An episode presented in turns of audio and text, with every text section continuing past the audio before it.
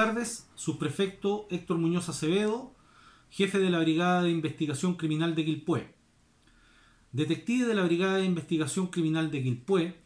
junto con su equipo Microtráfico Cero, detuvieron en un inmueble de la Villa Italia, Belloto Sur, de esta comuna,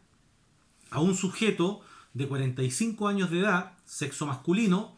quien mantenía antecedentes y condenas anteriores por los delitos de robo e infracción a la ley de droga. La participación de esta persona se enmarca dentro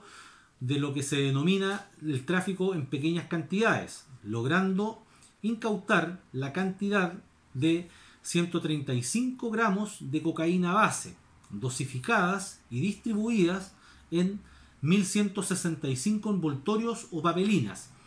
además de 1,4 gramos de cannabis sativa y el vehículo en el cual se movilizaba. Esta se trata de una investigación criminal que se desarrolla en conjunto con el Ministerio Público de esta ciudad,